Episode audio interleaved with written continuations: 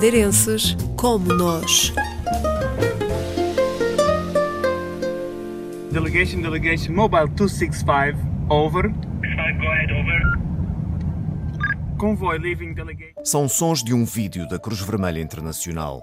Mostram a construção de um campo de refugiados na Síria, perto de Damasco e da guerra que há anos ceifa vidas. À frente do projeto, o madeirense João Roque, 41 anos, engenheiro civil.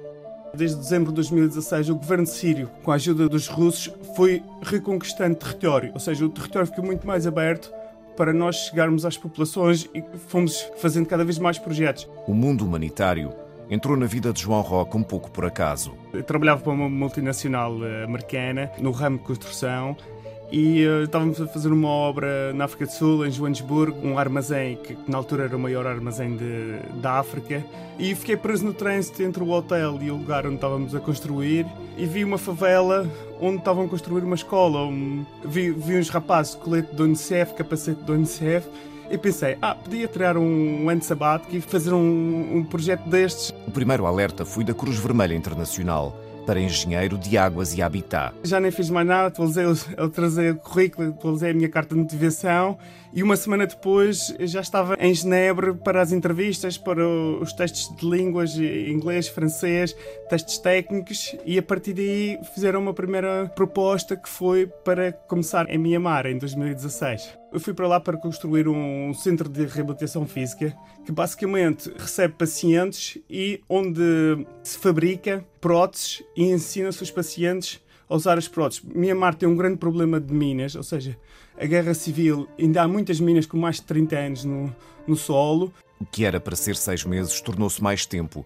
e levou este engenheiro madeirense a várias geografias, começando pela Síria. Quando me propuseram Damasco, eu fiquei um bocado. tive dois, três dias a, a ponderar e depois lá resolvi aceitar. Assinei por um ano Fui como delegado responsável pela zona de Damascus e Damascus Rural. Aí já tinha uma equipa de engenheiros sírios. A partir daí, eu assinei por um ano e ao fim de seis meses já tinha aceito ficar mais um ano. E no terceiro ano também foi um pouco por acaso, já pensava que ia finalizar a minha missão de dois anos e convidaram-me para outra posição para trabalhar mais com os hospitais para o país todo. No terreno há perigos. O colete vermelho não salva, não salva tudo, não é? É preciso garantir a segurança. Nós temos o nosso Jeep identificado com os logos da Cruz Vermelha, os coletes e isso, mas nós não temos armas, não temos segurança, não temos eh, soldados, não temos nada disso. Temos um departamento de segurança que faz a análise de risco, que comunica com os grupos armados, que comunica com o governo para nós podermos movimentar, mas nós, a nível de defesa, o máximo que temos é o carro que é blindado. Ou seja, se há problema, a primeira coisa é, é se fechar dentro do carro. Não há problemas todos os dias. A maior parte do tempo, a missão da Cruz Vermelha é respeitada. Mobile 029, over. Well arrived to delegation, out.